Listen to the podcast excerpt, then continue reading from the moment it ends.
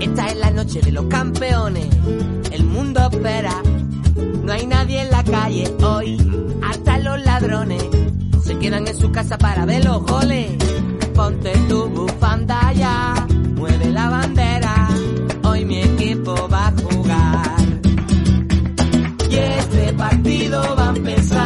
Muy buenas, bienvenidos a Jornada Perfecta, bienvenidos al Planeta Fantasy. La Eurocopa está a la vuelta de la esquina. En la temporada más extraña que se recuerda, Luis Enrique tendrá la titánica labor de elegir los 23 jugadores que deberán devolver el esplendor al fútbol español. Una tarea nada fácil si tenemos en cuenta que apenas queda algún jugador disponible de como diría Loquillo, cuando fuimos los mejores. Hoy, en este podcast exclusivo de Jornada Perfecta, vamos a hacer nuestra propia lista eh, de convocados para la competición. Pero además está en juego hoy una suadera para el primero que sea capaz de acertar el nombre del jugador de la selección española de nuestra carta Fantasy. Eh, responderemos además también a vuestras preguntas y eh, estaremos aquí con mis compañeros Dani Núñez, Laura Mago y un servidor, Antonio García.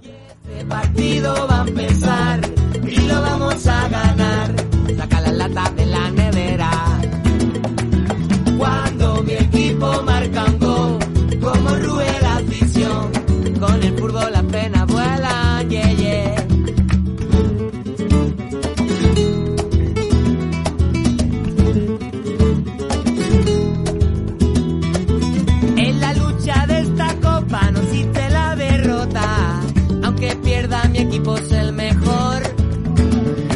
Bueno, antes eh, de nada tengo que pedirle disculpas a mi compañera Laura Marcos, a la que le he cambiado el apellido, no pasa nada, eh, pero eh, bueno, es que me, labores, eh, este, el tema del correo y tal, a veces uno ya confunde, confunde nombres. Eh, Laura, muy buenas, ¿qué tal? Hola, muy bien, no pasa nada porque te haya equivocado, ¿eh? Eh, vale, no me la vas a guardar, ¿no? Ni nada. No, esta no. Eh, vale, vale. Esto lo digo y bueno, madre mía, la que me va a caer.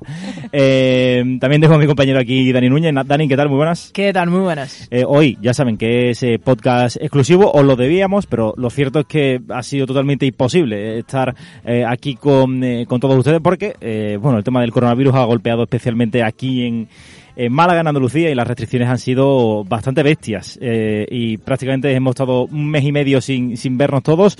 Y, ahora que podemos, pues aquí tenéis el podcast eh, exclusivo para fans. eh, y además tenemos una sudadera que la llevo puesta, por cierto, que es espectacular, eh, mis compañeros también lo pueden decir, y hoy eh, está chulísima, ¿no?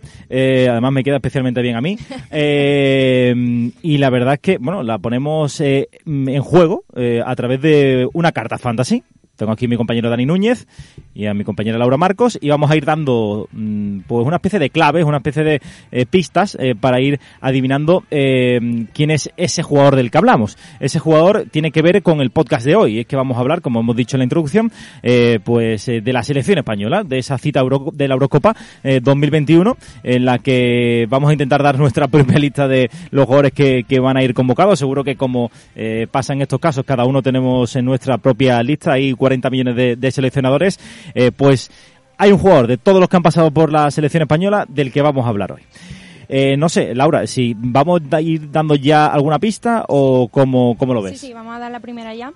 Eh, también deciros eso, que lo que tenéis que hacer es escribir el nombre del jugador en nuestra pestaña de comunidad y el primero que lo acierte pues se llevará la sudadera. Eh, vale, perfecto. Hemos recibido también, eh, además, muchas preguntas a través de, esa pestaña de comunidad, así que o- lo decimos siempre, pero estad muy atentos a esa pestaña porque ahí vamos publicando novedades, vamos recordando todos los podcasts que, que publicamos y la verdad es que nos gusta también leeros por, por ahí, por esa pestaña de comunidad que nos proporciona iVox. Pues eh, vamos a dar esa primera pista, si te parece bien, Laura. Vale, perfecto. Eh, la primera es que este sábado 6 de marzo cumplió casi 50 años. Vale. Mm, Bueno, nos sirve un poco para, para ubicar, ¿no? Eh, por supuesto, pues, no sé, no estamos hablando de un jugador de la época de Paco Gento, ¿no? Eh, por decir. Así Eh, que ahí está la primera pista. No es Paco Gento, tampoco es Pedri, pero bueno, eh, más o menos. Uno entre medias, ¿no? Sí, básicamente, uno entre medias de eh, Gento y Pedri, pues uno de ellos es. ¿Qué os parece? ¿Qué, hacemos primero? ¿Damos la lista o de, de los 23 jugadores que, alinearemos? Además va a hacer eh, Dani Núñez una lista y voy a hacer yo otra lista de, de 23 jugadores. Eh, yo creo que deberíamos ir alternando. Vamos a responder un poquito eh, mm, esas preguntas que nos habéis hecho a través de la, de pestaña comunidad.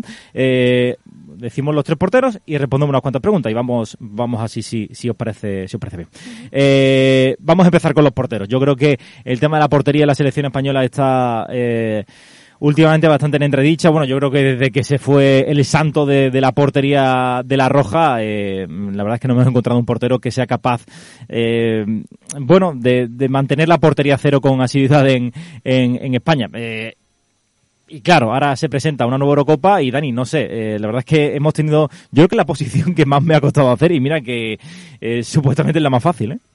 Sí, yo diría que también, o, o si no es la más fácil, porque bueno, son solo tres, ¿no? Y al final son menos jugadores, es un poquito más sencillo.